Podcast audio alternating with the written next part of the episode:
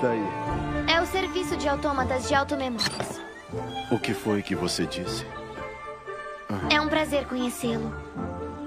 Se for o seu desejo, eu viajo para qualquer lugar para encontrá-lo. Eu sou autômata de automemórias. Violet Evergarden ao seu dispor.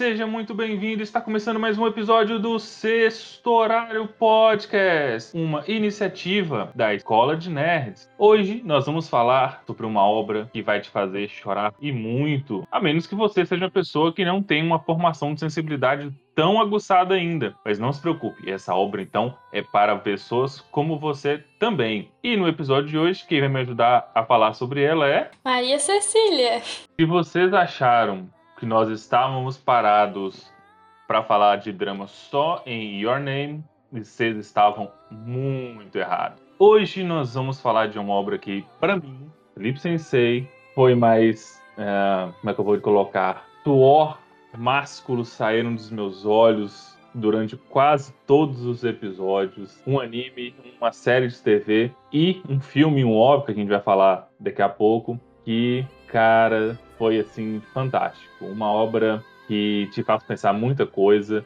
que te faz é, pensar sobre suas emoções e da importância que o sentimento tem nas relações interpessoais. Então hoje a gente quer discutir emoção, quer discutir inteligência emocional, eh, a gente quer discutir como que a gente precisa lidar com essas, essas com essa, esse viés da nossa vida, né? Essa dimensão da nossa vida que nós, que muitos de nós ignoram e que quando a gente ignora sempre dá muita merda no nosso convívio do dia a dia. Então nós vamos falar sobre Violet Evergarden no dia de hoje. Isso aí, meus caros, mais uma obra que está disponível oficialmente na Netflix. Então você, se tiver uma conta na Netflix, fique à vontade para assistir a série, o anime Violet Evergarden. Eh, o anime foi lançado eh, em 11 de janeiro de 2018 é um, um anime produzido pela Kyoto Animation e é, foi dirigido, na verdade, nem não todo o anime, mas o, o filme foi dirigido por Haruka Fujita. Ela, ela dirigiu o, a série também, Cecília? Creio que sim, eu não tenho certeza. Eu tô olhando acho aqui a lista sim. das produções dela. Ela, ela tem já um nome no meio.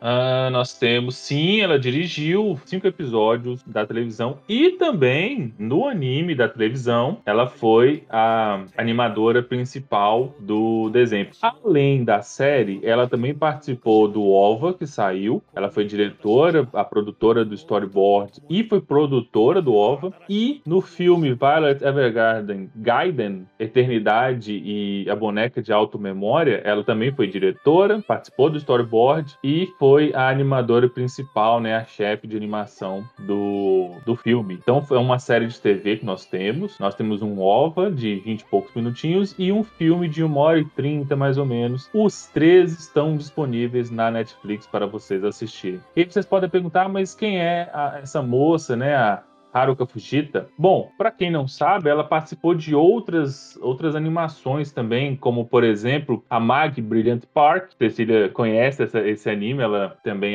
já assistiu e gosta. Ela já participou do anime Free, já participou de Miss Kobayashi's Dragon Maid, né? A Cecília também acho que já assistiu. A Voz do Silêncio. Conheço. A Pois vocês é, ela também. participou de todas essas obras aí. Tem um monte de outras aqui, não tão famosas para nós, é, assim, pelo menos para a grande massa dos brasileiros, mas tem aí um rol de, de participação como diretora, como animadora principal e storyboard de muitos animes. Enfim, tem bastante coisa no currículo da nossa Haruka Fujita. Ok, o anime ele é- foi produzido com base numa light novel. Light novel, para quem não sabe, é um livro com animações. É, tem uma diferença porque o mangá é um quadrinho. Então você tem primordialmente a história em desenhos, com as conversas, os diálogos dos, os diálogos dos personagens, mas a história é contada primordialmente com o desenho.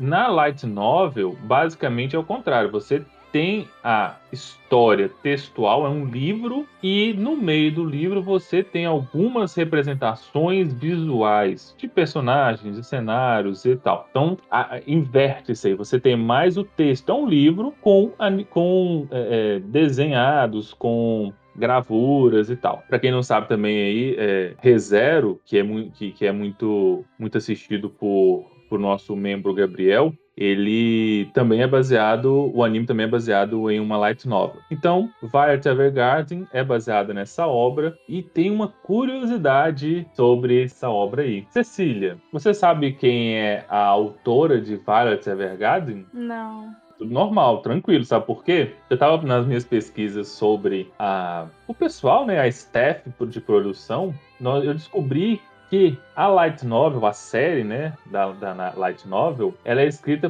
por Kana Akatsuki. Só que tem um pequeno detalhe. Kana Akatsuki é um pseudônimo. Nós não temos informações sobre a pessoa. Ninguém sabe quem é. Assim, o pessoal talvez mais próximo, é o pessoal talvez daqui outro mesmo saibam, mas publicamente a pessoa que escreveu a light novel de Violet Evergarden nunca apareceu. Ela simplesmente escreve e aí passa por um algum intermediário.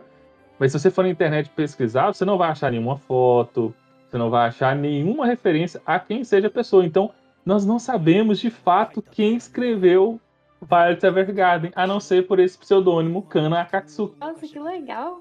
Tem todo um mistério no ar aí. E Adoro. o máximo de informação que eu consegui encontrar sobre ela foi um vídeo no YouTube. Ele também não conseguiu trazer muitas informações, né, muito menos imagens sobre a, a escritora. Na verdade, eu estou falando a, a escritora, mas pode ser o escritor, né? É, fica no ar. É, aí é, ele falando sobre a, como que surgiu a, a história, né, e, e o processo de, da, da escrita de Violet Evergarden. Surgiu por causa de um concurso, existe um concurso lá no Japão, que é um concurso, assim, anual, que muitas ah, animadoras, muitas empresas fazem, de contos. A gente já viu isso, no Brasil tem muito isso, é concurso de redação, basicamente. E a Kana Katsuki, ela publicou a sua, sua história, né, de Violet Evergarden e foi campeã com essa história. E normalmente nesse tipo de concurso, além do prêmio monetário lá do dinheiro, você consegue também alguns contratos para é, escrever a sua light novel e talvez uma adaptação para mangá e uma adaptação para anime, que foi o caso. Ela ganhou, né, como a obra mais, mais é, foi a obra eleita, ela conseguiu esse contrato para escrever a light novel e é, uma adaptação promovida pelo estúdio do Kyoto Animation. Foi daí que surgiu o Violet Evergarden. Bendito seja a, o espírito de competitividade do ser humano. E foi em 2014 que ela ganhou esse prêmio. Foi o quinto, foi o, o, foi o quinto concurso da Kyoto Animation, em 2014. Sou em 2018, então teve um um período aí. É porque primeiro foi a light novel, né? Então depois da light novel é que você é que você passa para adaptação do, do anime. Então aí tem a, a, construção da história. Provavelmente no concurso que ela mandou foi um manuscrito inicial. Aí depois teve a melhoria do manuscrito. Ficou um processo que a gente que a gente conhece, né, naturalmente. Aí leva um tempinho mesmo para fazer isso. Até porque a história é escrita pela Kana Katsuki, que nós não sabemos quem é, mas a, as, as, ilustrações da Light Novel são feitas por Akiko Takase. E aí é outra pessoa que desenha, né, no caso. Isso é normal quando nós temos esse tipo de obra, Light Novel. Que acabou gerando, igual eu já falei, uma série de TV com três episódios, um OVA e o longa-metragem é, conhecido como Violet Evergarden Gaiden, ah, detalhe. Um detalhe, esse detalhe talvez Cecília não saiba. E talvez muitos dos fãs também não saibam. Além desse filme, outro filme foi lançado em 2020, hein, durante a pandemia. Ah, eu vi, eu vi sim, só que eu não assisti ainda. Mas nossa, eu tô muito ansiosa para assistir. Uh, já temos aí as informações de que foi lançado em setembro de 2020. Particularmente na Netflix não tem, então tem que ver se existe alguma alguma tradução, alguma dublagem, alguma coisa trazida para nós aqui, talvez pelos serviços paralelos. Não cheguei a pesquisar para ver se tem. Talvez tenha, muito provavelmente. Serviço paralelo sempre dá um jeito. Sim, sim. Então é isso, você vê que interessante. Eu, fiquei, eu achei massa demais saber que nós não temos uma aí uma identidade clara da, de quem escreveu a história. E no vídeo que eu estava assistindo, falando sobre é, detalhes da, da, criadora, contando um pouco que, assim, o, o pouco que nós temos é o pouco que ela manda pra, para o público através de terceiros. Então, é falando como é que foi o processo de escrita, ela conta que ela ficou uh, reclusa num, numa região lá na casa de Hokkaido por seis meses, dentro do seu processo criativo. É, ela né, se colocou à disposição para escrever o livro ali, mas que começou, na verdade, que o processo dela começou com ela escrevendo no tempo livre que ela tinha. Então, assim, a gente tem o hábito de. Já começa aí os ensinamentos. Nós temos o hábito de sempre esperar o momento ideal para as coisas, né? Uh, ela não, ela no momento que ela tinha livre, usou isso como um hábito, foi escrevendo algumas coisas. Não ficou claro se foram coisas avulsas ou se tinham a ver com essa história, só falou que começou escrevendo, talvez como uma, uma forma de prática, né? E depois veio o concurso, aí ela se dedicou ao concurso e conseguiu aí esse prêmio. E aí teve uma outra curiosidade também, que ela comentando que depois que ganhou esse concurso, foi a primeira vez que o pai dela, é, é, o pai dela, qual foi a palavra que ele usou? Tipo, reconheceu ela, sabe? E aí eu fiquei pensando assim, nossa, como que o pai japonês, ele tem um estereótipo bem, assim, cancarado, né? Todos eles são exigentes, são sei lá, assim, até um pouco desumano, sei lá, às vezes. Sim, só depois que ela conseguiu ganhar o concurso, aí que, que ele meio que deu uma moralzinha para ela. Eu lembrei do pai da, da nossa personagem de Your Name, a. Eu esqueci o nome agora. Bom, mas é isso, as curiosidades de Violet Evergarden são essas, muito interessante. E, óbvio, né? Vocês devem estar se perguntando, nossa, falando tanto sobre Violet Evergarden, falando sobre, sobre a pessoa. E, e o que, que é Violet Evergarden, né? O, do que, que se trata essa obra? Vamos falar sobre isso agora!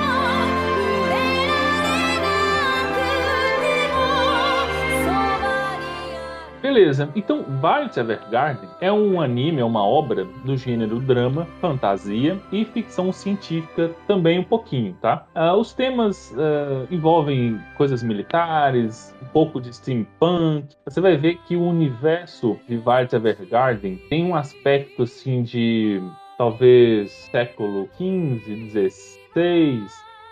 Só que o aspecto, eu falo de obra, de, de arquitetura da, das construções.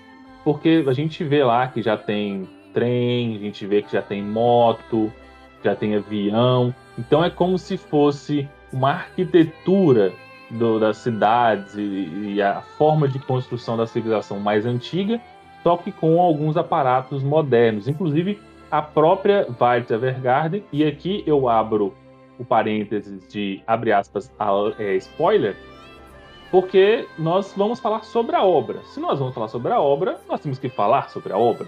Então não dá pra gente ficar sem contar algumas coisas para vocês. Eu recomendo que, se você ainda não viu e se importa com isso, vá assistir Violet Evergarden primeiro e volta aqui para ouvir no nosso podcast. Agora, repito, eu falei isso no, no episódio sobre Your Name.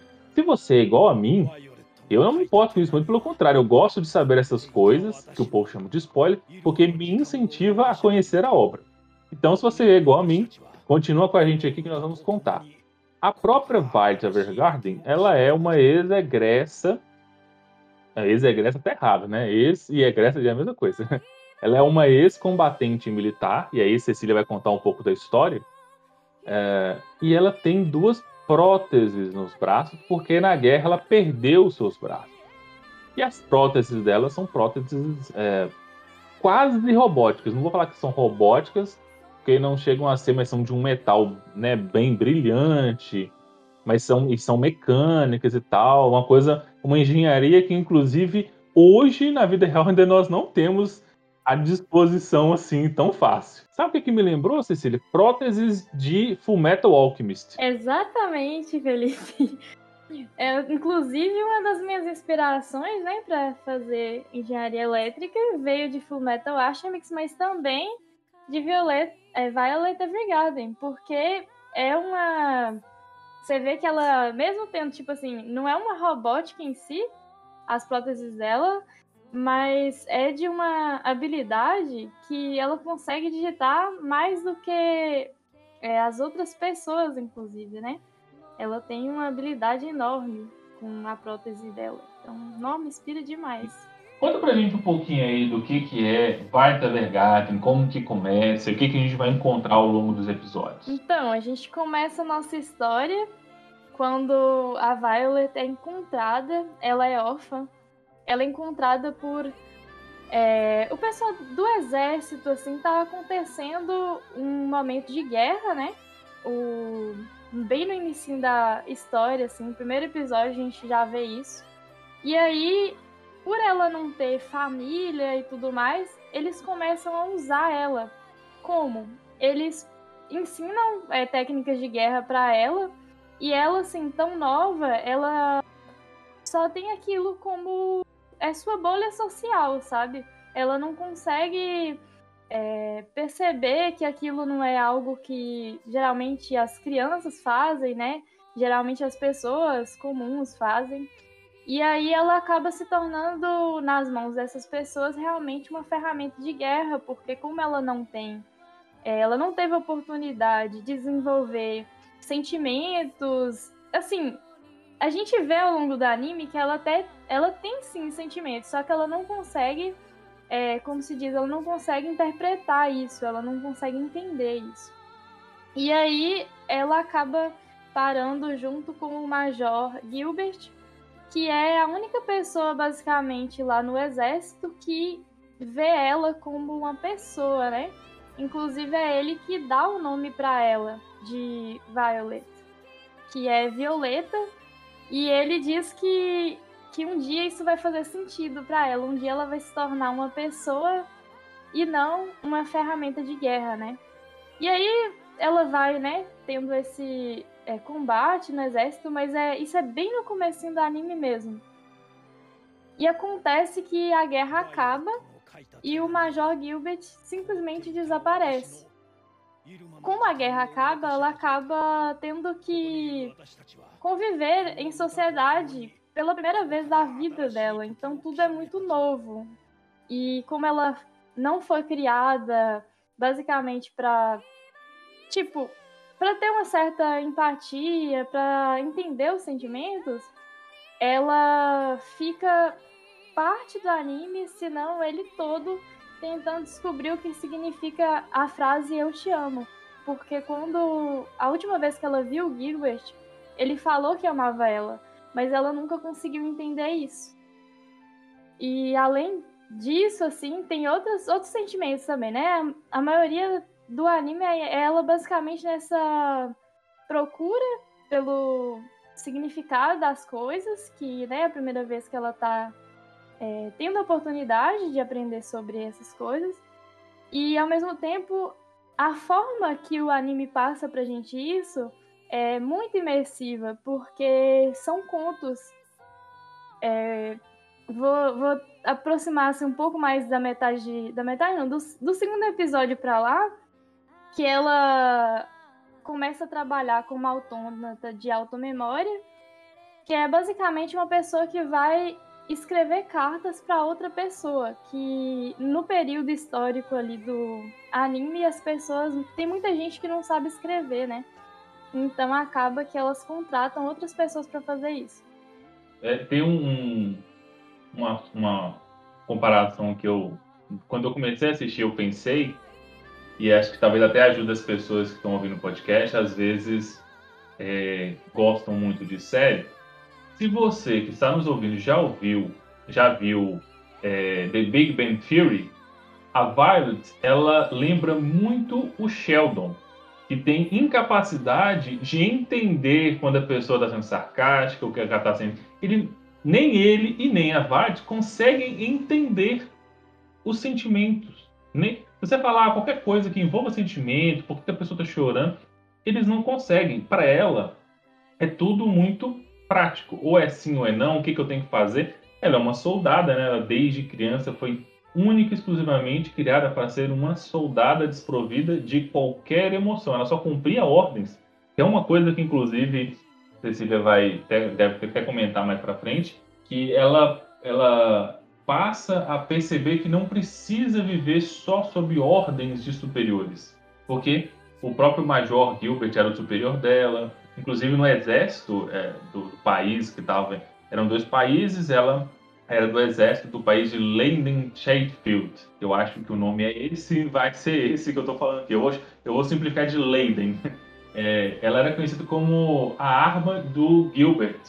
Ela só cumpria as ordens do Gilbert e ela tinha uma destreza de, de atleta e de combate, de luta muito grande. Era uma criança, né?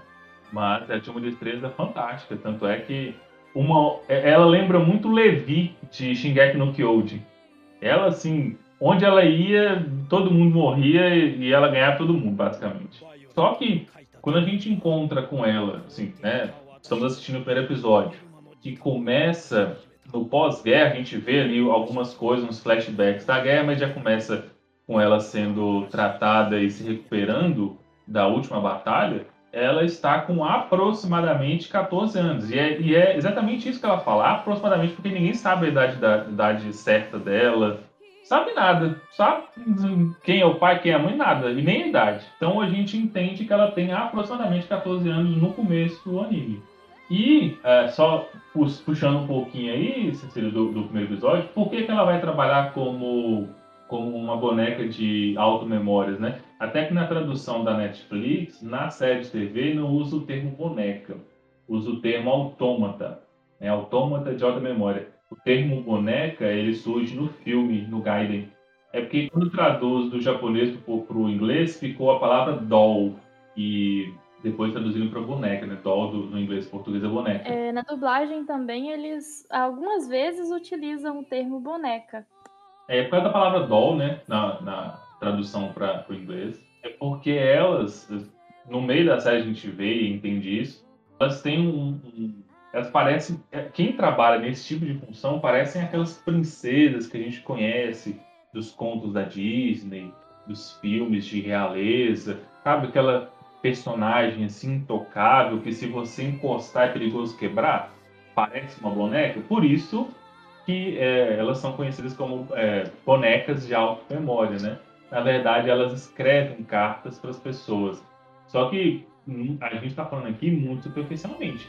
O trabalho delas é muito mais profundo e importante do que só o que nós estamos falando. Só que aí, por que, que ela se torna isso? O, quem busca ela no lugar onde ela estava se recuperando é o.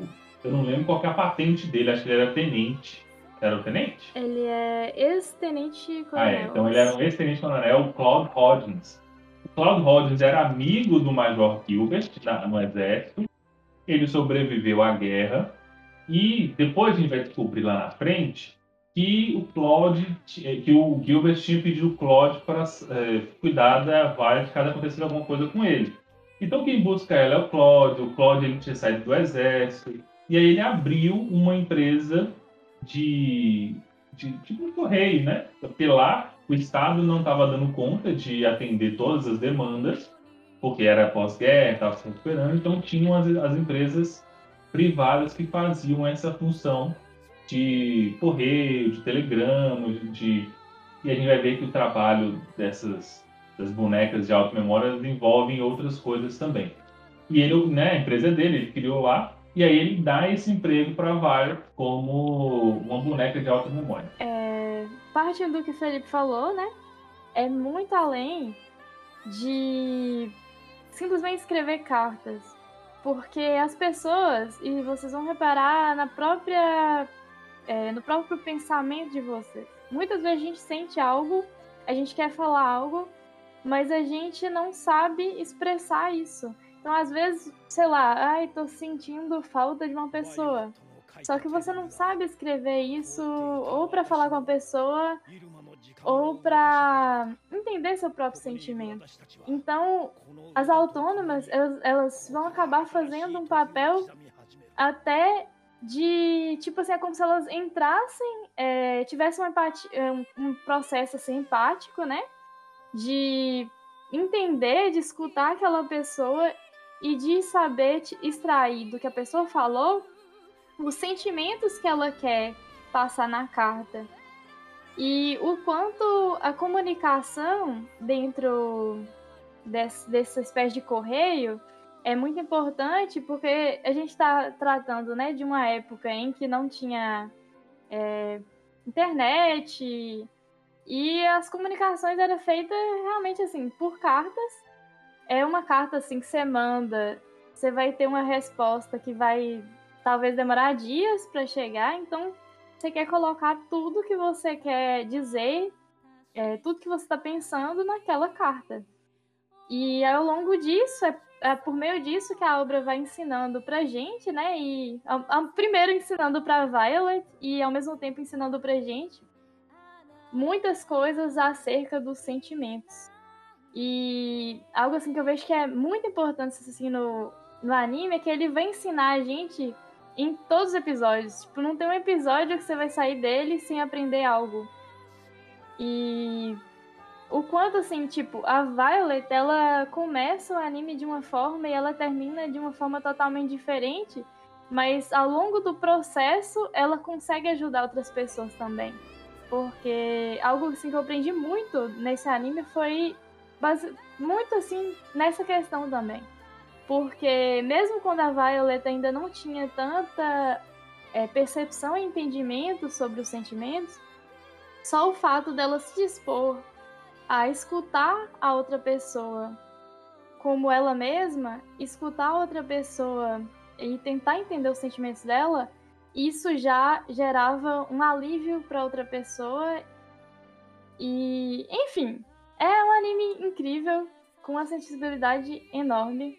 E mais pro final do anime, assim, né, que, que nem eu falei, são vários contos quando chega mais pro final, aí vai focar mais na Violet e também na busca dela pelo Gilbert, que como eu falei, ele desapareceu durante o combate. E aí fica na obra fica um ar de será que ele tá vivo? Será que ele tá morto? E a Violet começa a sentir saudade, ela não sabe que é saudade, mas ela vai aprendendo isso e a gente vai aprendendo muito com ela também. Tem um complemento aí que é o seguinte: eu estava vendo alguns vídeos né, de, de informações sobre a, a, obra e comentários de algumas pessoas. Eu percebi que as pessoas se sentiram incomodadas com essa como eu vou falar, com, com, com essa, esse segundo plano que a Bart tem. Se você observar, o que, que é basicamente a série, um anime né, na televisão? é um compilado de contos. Cada episódio nós vemos uma, uma, uma missão, né, uma, um trabalho que a Violet vai, vai desenvolver e são focados nas histórias de outras pessoas. Então não é bem a história da Violet, é ela trabalhando para outras pessoas que nós vamos conhecer a história de outras, as histórias de outras pessoas e ela vai ali meio que acompanhando aquilo.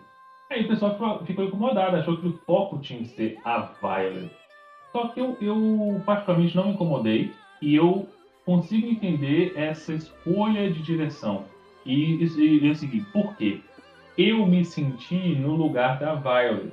Enquanto o que, que é, o que, que, o que, que representa nós ali acompanhando cada história das pessoas em cada episódio? É, é como se nós fôssemos a Violet acompanhando as histórias de cada pessoa e, e interagindo com cada história. É como se fosse um processo de imersão.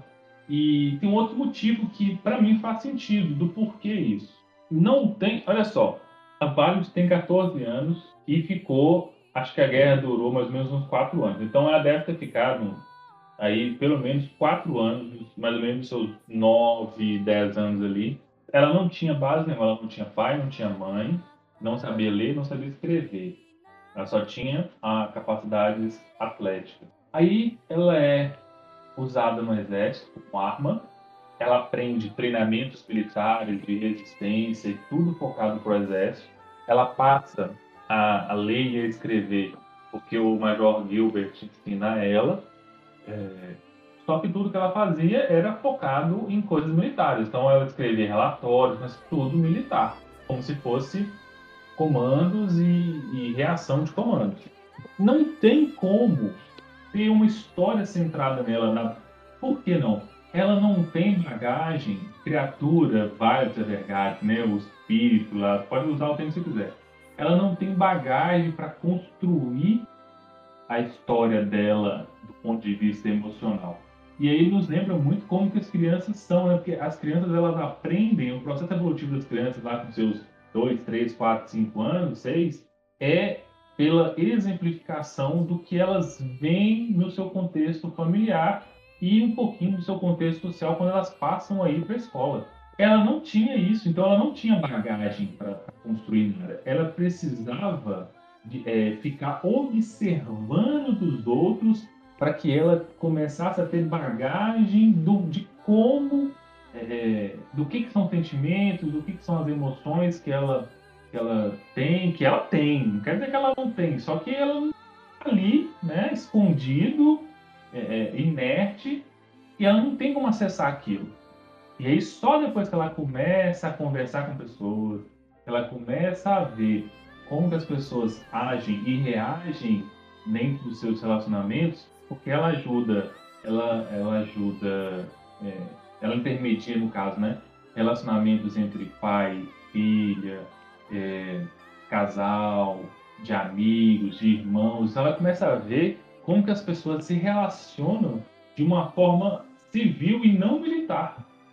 Não é? E aí a gente vê que de fato ela vai ter um pico ali, uma explosão emocional já na reta final. Eu não lembro qual foi o episódio certinho, mas ali do oitavo, nono, que ela começa a chorar, que ela começa a entender o que, o que ela sente todos os dias é saudade do Gilbert, né? É um pouco de angústia, é, porque não sabe se vai vê-lo novamente ou não. É, inclusive, ela nem, até certo ponto do anime, ela nem sabia que ele, tava, que ele tinha sido dado como morto. E ela achava que ele, só, ele tava, tinha sido salvo e estava em algum lugar. Só depois ela descobre que ele foi dado como morto. E aí ela entra num ápice assim, de, de sentimentos que ela vai começar a entender o que, que ela estava sentindo desde o início. E, e ela, ela só consegue fazer isso depois que ela começar a ver outras pessoas fazendo. Então, para mim, eu não me incomodei com isso. Para mim faz todo sentido. Para mim também fez muito, muito, muito sentido mesmo. Porque são muitos sentimentos também, né? É, o sentimento de saudade, o sentimento de perda, o sentimento de amor. São sentimentos muito abstratos que ela não conseguia é, entender, né? E ela até sentia uma coisa assim que é, não sei se você teve ali mas é no começo eu senti ela muito é realmente uma pessoa assim, não tem sentimentos. E aos pouquinhos a gente vai percebendo que sim, ela tem, só que ela simplesmente porque ela não consegue colocar aquilo em palavra, porque como você vai colocar, por exemplo, um sentimento como saudade sem usar a palavra saudade e ou se você sabe, ah, palavra saudade, mas não sem saber associar isso ao sentimento. E principalmente nessa questão da saudade, é, é um episódio que me tocou muito, que foi quando ela entendeu esse sentimento de saudade, que foi ela conversando com um rapaz que também era órfã e tal. E aí nessa conversa, ele, tipo, ela fala que ela não sabe o que, que significa saudade. E ele fala: Você sente. Quando você tá longe dessa pessoa algum tempo, você sente falta dela? Ela disse sim. É, chega um ponto de, tipo, dar um aperto no seu peito quando você pensa nisso? Ela disse sim também. E aí a gente vê que sim, ela tem sentimentos, só que ela não consegue entender e ao longo das histórias os contos são extremamente necessários para ela ver esses sentimentos em outras pessoas, para só assim ela perceber que ela também tem esses sentimentos. Que nomear, né? Porque, por exemplo, tem um episódio mesmo que faz um flashback que ela estava ainda na guerra. Na verdade, acho que estava quase acabando a guerra já, mas aí tem um flashback dela andando com o Gilbert. E aí ela vê lá uma pedra, ela gosta da, da tipo uma joia, ela gosta da joia porque tinha a mesma cor dos olhos do Gilbert. Então ela já tinha esse vínculo emocional com ele, ela não sabe o que era. E aí a vendedora, ela fala, ela fala com a vendedora, é muito bonito. Aí a vendedora fala assim, é mesmo, é linda, não é? Aí ela fala, linda? Eu não conhecia essa palavra. Então você vê, ela não conhecia a palavra, então ela nunca tinha usado. Depois que ela conhece a palavra, é que ela começa a falar que o, o a cor dos olhos do Gilbert eram, é, era linda, né? Porque ela entendeu, né? teve contato com a palavra pela primeira vez. Se você pegar uma criança e soltar uma criança aí no mundo e ela não tiver contato com ninguém, se ela chegar nos 15 anos, ela vai ser igual a vários. Ela não vai ter nenhuma referência para poder entender nada, né? Aí você tem que fazer todo o trabalho de associar palavras, as coisas, aos objetos, às emoções. Então, assim, para mim, é, fez todo sentido. E aí, ela trabalhando como é, um autômata de, alta, de auto-memórias, e né, ela escreve as cartas para as pessoas, ela sabe escrever, ela sabe usar as palavras, só que ela tem que começar a fazer a conexão entre as palavras e os sentimentos que as palavras têm, né? Eu, eu, gosto de falar que é a carga que a palavra tem. Então, quando eu, por exemplo, quando eu elogio uma pessoa, tem uma carga energética ali em que eu estou uh, transmitindo para aquela pessoa. Inclusive, uh, as pessoas acham que as pessoas não medem muito as suas palavras porque acham que não machuca e dependendo do que você vai falar, machuca bastante, né? Tem uma carga naquilo ali. Bom, e aí, assim, ao longo de toda, todos os episódios, a gente encontra vários personagens que são é, parte do trabalho dela, né? Que são os, os pessoas que contratam o serviço da companhia CH Postal, que é a companhia do Claude. E tem o pessoal que se torna a família da, dela, que ela convive, com que ela trabalha. A gente não tem como citar todos, que a empresa é grande e alguns nem aparecem, mas os principais ali são o Claude, que eu já falei, que é o ex-tenente coronel do Exército, que é o dono da empresa, é o, é o, também presidente da empresa. É ele que fica encarregado de cuidar da Vale depois da, da guerra. Aí ela, ela precisava de. Ela, na verdade, assim, o pedido do Gilbert é que ela fosse morar com a família Evergarden, né, que ela seria adotada pela, pela matriarca da família. Tanto é que o nome dela é Violet só. Evergarden vem daí que ela foi adotada. Só que ela não, como ela não sabe conviver, né, ela acaba não querendo ficar lá, meio que não dá certo. Aí o Gilbert, o Gilbert não, o Claude leva ela para a companhia postal, ela começa a ver aquilo ali e tal, ela meio que mostra algum interesse, a princípio ela vai trabalhar como é, carteira, entregando as cartas. Só que também não dá muito certo, não sei o quê, e ela acaba vendo a tarefa das bonecas de alta memória. E aí, vendo aquilo e entendendo melhor o que, que elas têm que fazer, e aí ela percebe que naquilo ali ela poderia entender as emoções das pessoas, e aí ela passa a querer entender o que, que significa a frase Eu Te Amo, que você já comentou aí, foi dita pelo Gilbert pouco antes de um momento específico lá que depois a gente conhece nos flashbacks.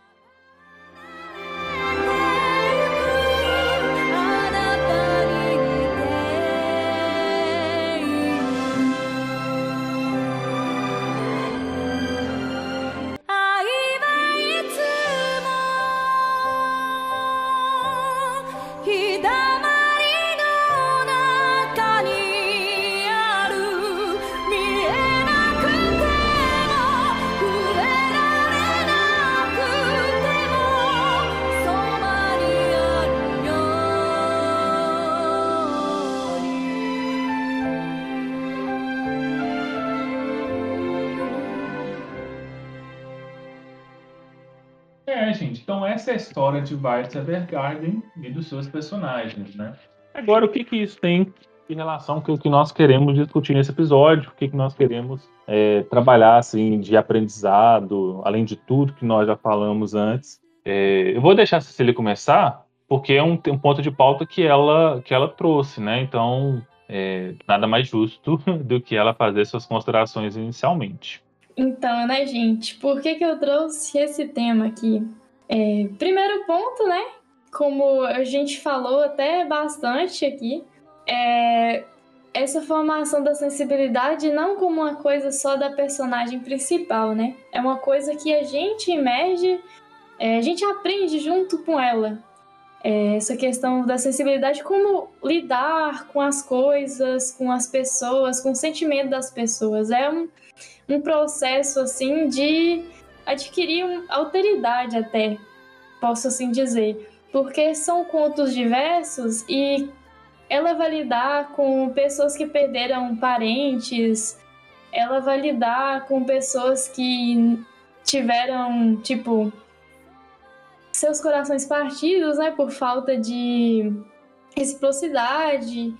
Ela vai lidar com é, sentimento de, de gratidão, ela vai lidar com o sentimento de amor de várias formas diferentes, não só amor romântico, de é, casal, né? Mas amor também entre mãe e filha, entre irmãos, enfim. É uma coisa que você vai assistir o anime e você vai formar sua sensibilidade junto com a própria personagem. Felipe falou que chorou, gente. É, é real esse negócio. Eu chorei praticamente em todos os episódios do anime.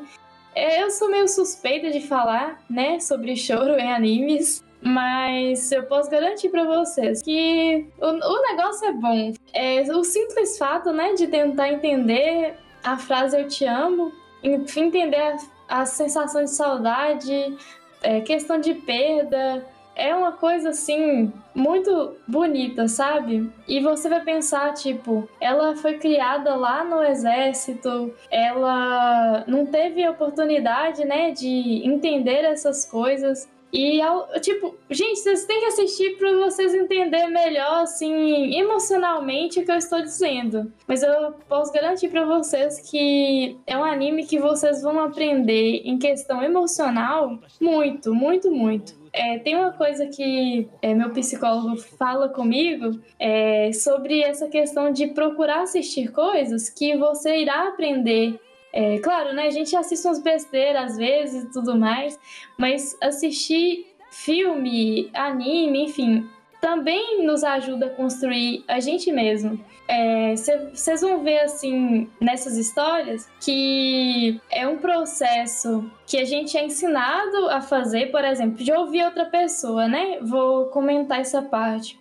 E a gente muitas vezes a gente não sabe, a gente deixa de fazer porque a gente fica, ah, e se eu falar errado? Principalmente quando algum amigo, amiga perde algum, algum ente querido e tudo mais, a gente fica sem saber o que fazer, né? E muitas vezes a gente opta por é, é, muitas pessoas, enfim, a gente acaba optando ou por, por se ausentar um pouco, não falar algumas coisas, não, enfim é um cuidado da gente que às vezes a gente deixa de fazer, né? De falar, é, de confortar a pessoa e tudo mais. Mas ao longo do, do anime, a gente vai vendo que o simples fato de você tentar se colocar no lugar da pessoa, escutar a pessoa e entender aquele sentimento já é algo que faz seu processo de cura ali porque a gente vai topar com situações ali no anime que são situações que tipo são irreversíveis, tipo morte, é, uma pessoa que está escrevendo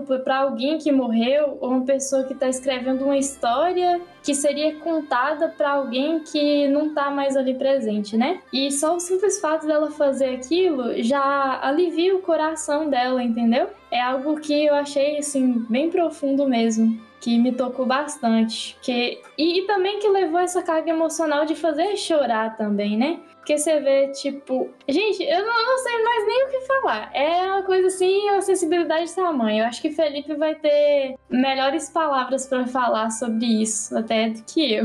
Essa palavra é empatia. Por falar, ah, eu tenho não sei o que empatia. Poucas pessoas sabem o que é de fato você sentir ou ter empatia. Para mim, um episódio que foi muito claro o que, que seria essa empatia. É, eu não lembro o número do episódio. E vou, claro, contar para vocês aqui. Então, tem que ter assistido. A, ela vai, a Violet é contratada para atender um escritor, compõe peças teatrais e tal, e histórias, né, em geral, livros também. Só que a, ela vai, né, atender o cara, ele tá vivendo numa cabana lá isolado e tudo, e a gente acaba descobrindo a filha dele morreu. A, a mulher tinha morrido de uma doença que não fala o quê, e a filha, que era criança, também tinha morrido. Quando a Violet chega, ele já tem um bate porque ele vê na Violet a filha mais velha. A, a menina ela é loira, a Violet também é loira. Então olha assim, é como se ele estivesse vendo a filha dele mais velha. Enfim, aí eles estão lá tentando escrever a história. Durante o episódio, a Violet descobre, né, o que ele conta, que essa história era uma história que ele tinha começado a,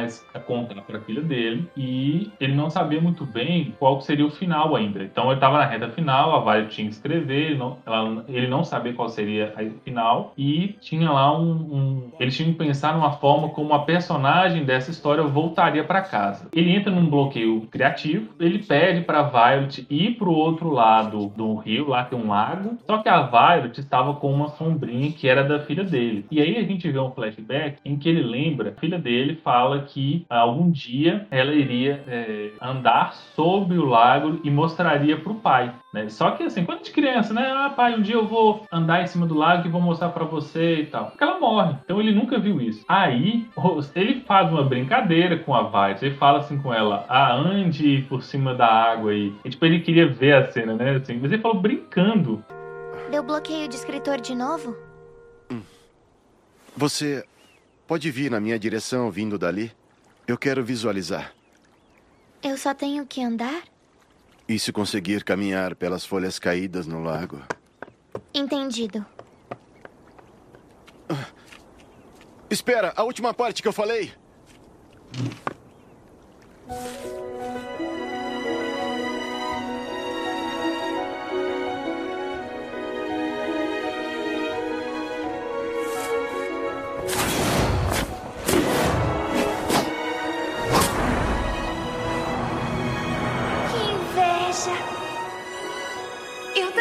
Atravessar esse lago. Acha que dá para andar naquelas folhas?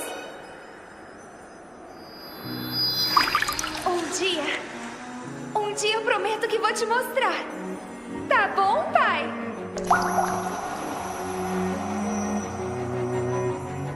Como eu queria ouvir você me chamando assim. Milhares e milhares de vezes. Eu queria que você não tivesse morrido. Se pudesse ter vivido e crescido.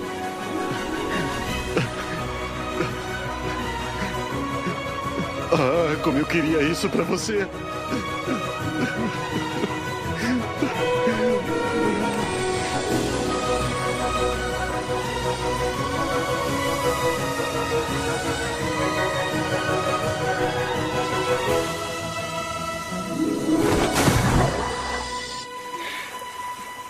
Violet, como ela não entende isso, ela fez para valer. Aí ele fica assim, perplexo. Não, isso é uma brincadeira. Só que aí ele vê ela. Ela consegue dar dois passos sob a água, né? Não foi. É claro que ela não conseguiu atravessar o lago, igual a menina tinha falado que ia fazer, porque é coisa de criança e tal. Mas não importa só de ter visto ela pulando ali com aquela sombrinha que lembrou ele a criança, além de ter acabado com o bloqueio criativo que ele que ele tava e ele conseguiu pensar em como seria o fim da história, ali ele conseguiu encontrar paz para o seu coração, porque a filha tinha feito uma promessa para ele, né? E ele conseguiu ver de fato, abre aspas, né, que seria a filha fazendo aquilo para ele ela não sabia o que, que significava a palavra empatia, mas ali ela teve empatia por ele. E aí ela fica feliz, porque ele estava feliz. Sim, inclusive ela fala, né, que, tipo assim, ela pede perdão, quando ela, depois que ela faz isso, ela pede perdão por não ter conseguido ir mais longe, né, andando sobre a água. E ele vai e fala que não, que isso já foi, tipo assim, é o suficiente, né? Então, assim,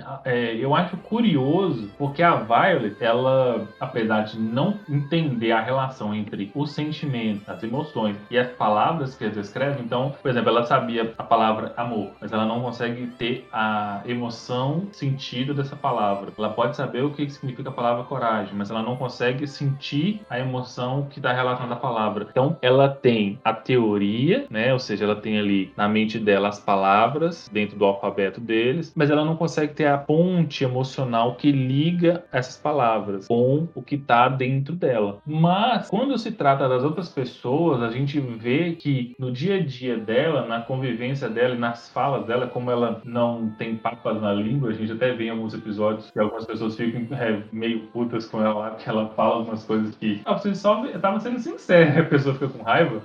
Acaba que ela cria uma ligação com as pessoas, sendo sincera pra você ver. Essa sinceridade dela é o que faz a ponte dentre ela com as pessoas. E aí a gente percebe que ela tem uma habilidade, hoje em dia o termo é muito famoso, inteligência emocional. Então, claro que não chega a ser 100% isso, mas é um exemplo e um estímulo para nós para buscarmos entender e melhorar nossa capacidade de inteligência emocional esse termo inteligência emocional, na verdade, já é um conceito bem conhecido da área de psicologia, principalmente dos trabalhos do Howard Gardner, que é um psicólogo americano, que ele vem dentro da sua obra, né, ele traz a ideia de inteligências, então, é, que é, hoje a gente sabe que na formação acadêmica a gente preconiza a inteligência cognitiva, ali a capacidade de raciocínio. Tem gente que não tem essa habilidade, né, porque infelizmente nós rotulamos de forma assim até pejorativa como burras ou coisas assim, mas as pessoas às vezes elas têm outros tipos de inteligência. E aí o Howard Gardner traz a ideia da inteligência emocional, que foi um conceito mais trabalhado é, e mais discutido por outro,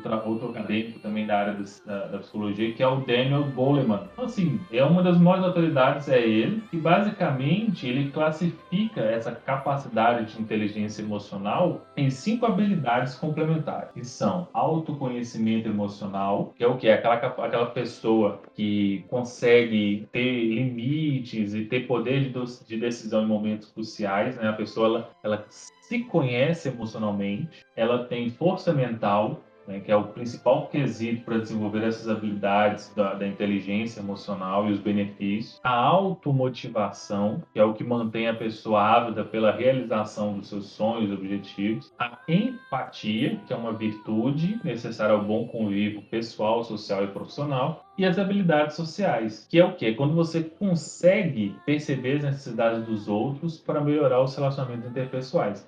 Olha você vê que interessante algumas dessas coisas a Violet tinha, outras não. Então, o processo de construção emocional dela ao longo da série, do OVA e do filme, na verdade, dos filmes, né? Porque o segundo filme que saiu eu também não assisti ainda, é desenvolver essa capacidade, esses cinco pilares, essas cinco habilidades da inteligência emocional. A força mental ela tinha, porque ela teve seu treinamento militar. Então, em alguns episódios a gente até vê que ela dorme pouco, porque ela tinha feito é, treinamento de resistência, a pessoa tá perguntando, ah, você não uhum. dorme? E ela fala, ah, não, eu consigo viver com pouco sono. Então, essa força mental de, de, de, de sobreviver ali, de resiliência, de continuar aí, de fazer seu trabalho, ela tem automotivação também ela tinha, porque ela, ela quer desenvolver, ela quer saber o que, que significa a frase eu te amo. Então ela continua seguindo. Isso mesmo depois de todos os revés. Logo no início, ela faz um curso para ser uma autômata de auto-memória, ela não passa na, na, primeira seletiva, porque ela não sabe, ela não tem empatia, ela não tem habilidade social. Então ela não passa, mas ela continua tentando, é, e aí ela vai desenvolver as outras, né? A habilidade social ela vai desenvolver, a, a empatia ela também vai desenvolver ao longo da convivência, o, o autoconhecimento emocional, que é o principal para ela, ela vai desenvolver também ao longo de todos os seus episódios, porque ela toma decisões baseadas em comandos dos outros ou em treinamento militar. E a partir já do último episódio ali, o penúltimo último episódio, é que ela até, inclusive, tem até uma conversa com o irmão do Gilbert, é, em que ela fala para ele que não precisa mais de comandos, né? Ela não obedece mais ordens. Agora ela vai viver a vida dela com base nas decisões que ela mesma vai tomar. Que aí já já passa a ter o autoconhecimento emocional. Então essa obra é um exemplo bom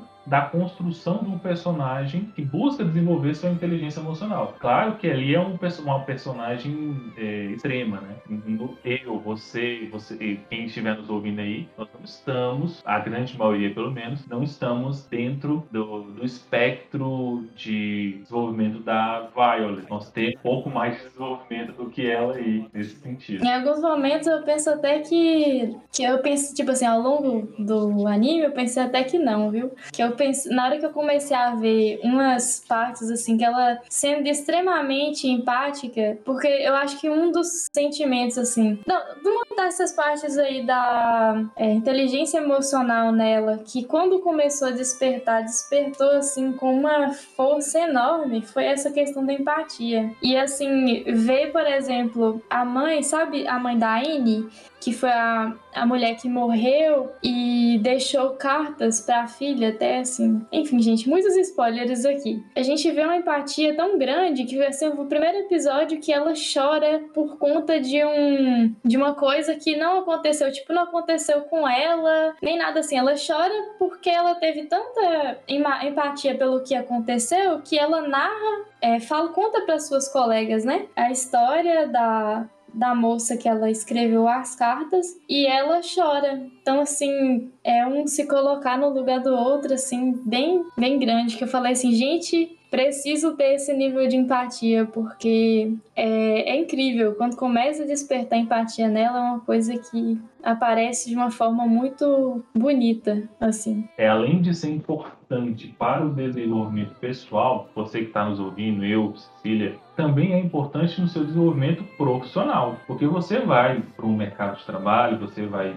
você tem que trabalhar, né, você ganhar seu, seu dinheiro, viver, você vai também estudar e tudo, você vai passar por pressão, você vai passar por momentos de estresse, vai passar por momentos alegres, você vai conviver com pessoas que vão também passar por essas emoções. Se você não tiver um autoconhecimento, um domínio, assim, não falar um domínio perfeito, mas né, uma capacidade ali de, de refletir e de, de ter essa, essa inteligência de gerenciar situações, você acaba sendo levado pelas emoções. Então, sei lá, às vezes tem alguém extremamente irritado, você acaba ficando irritado também, e aí dá merda pra caramba. Né? Pode é. ser tanto com você, ou com a turma, ou com que seja lá o que for. Então, isso é importante para a vida das pessoas, né, nos seus relacionamentos pessoais, de familiares e tal, mas também para os profissionais. E, infelizmente, é uma coisa que pouco se discute dentro do meio acadêmico, não no sentido pesquisa, mas eu falo no sentido de ensino.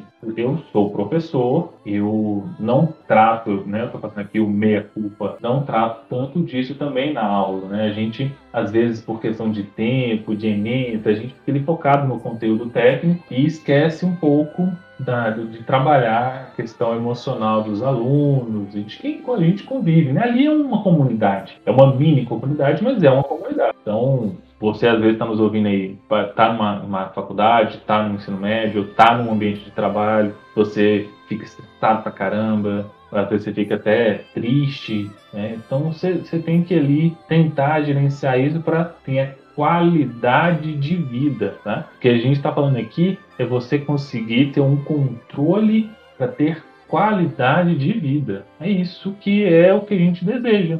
Exatamente. É, no meu, no meu ponto acabou. Você, você tem mais alguma coisa a falar ou a gente pode ir para a reta final já? Pode ir para a reta final, eu acho.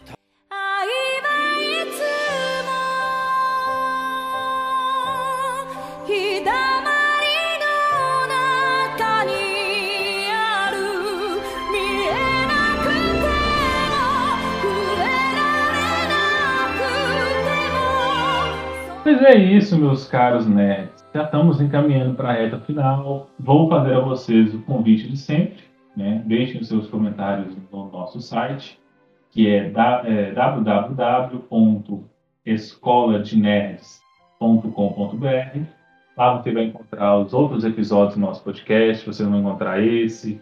Vocês vão encontrar também os nossos textos. E vocês podem deixar lá o comentário para a gente ler do próximo episódio. Conta lá pra gente se você já ouviu o termo inteligência emocional, se você aplica alguma coisa da inteligência emocional ou não, se você gostaria que tivesse esse tipo de ensinamento nas escolas, né? Talvez é, quando você fosse criança. se seria interessante esse tipo de conhecimento. E conta suas histórias também. Vamos trocar uma ideia sobre o assunto, que eu acho extremamente importante. Tem uma frase final, Felipe. Então, gente, eu tenho uma frase aqui para vocês. Na verdade, é um textinho de motivação. Eu não sou muito boa em escrever, não, mas eu escrevi um negócio aqui enquanto eu tava assistindo o anime. É a autora começou, viu? Escrevendo de pouquinho em pouquinho. É verdade, realmente. Pensando por esse lado. Enfim, gente, vou ler para vocês. Muitas vezes deixamos de tentar consolar alguém porque não achamos é, que sabemos ao certo como fazer. Acontece que a única coisa que precisamos fazer é escutar e nos colocar no lugar do outro. Se fazer presente, mostrar que está ali e realmente se importa com o sentimento da outra pessoa.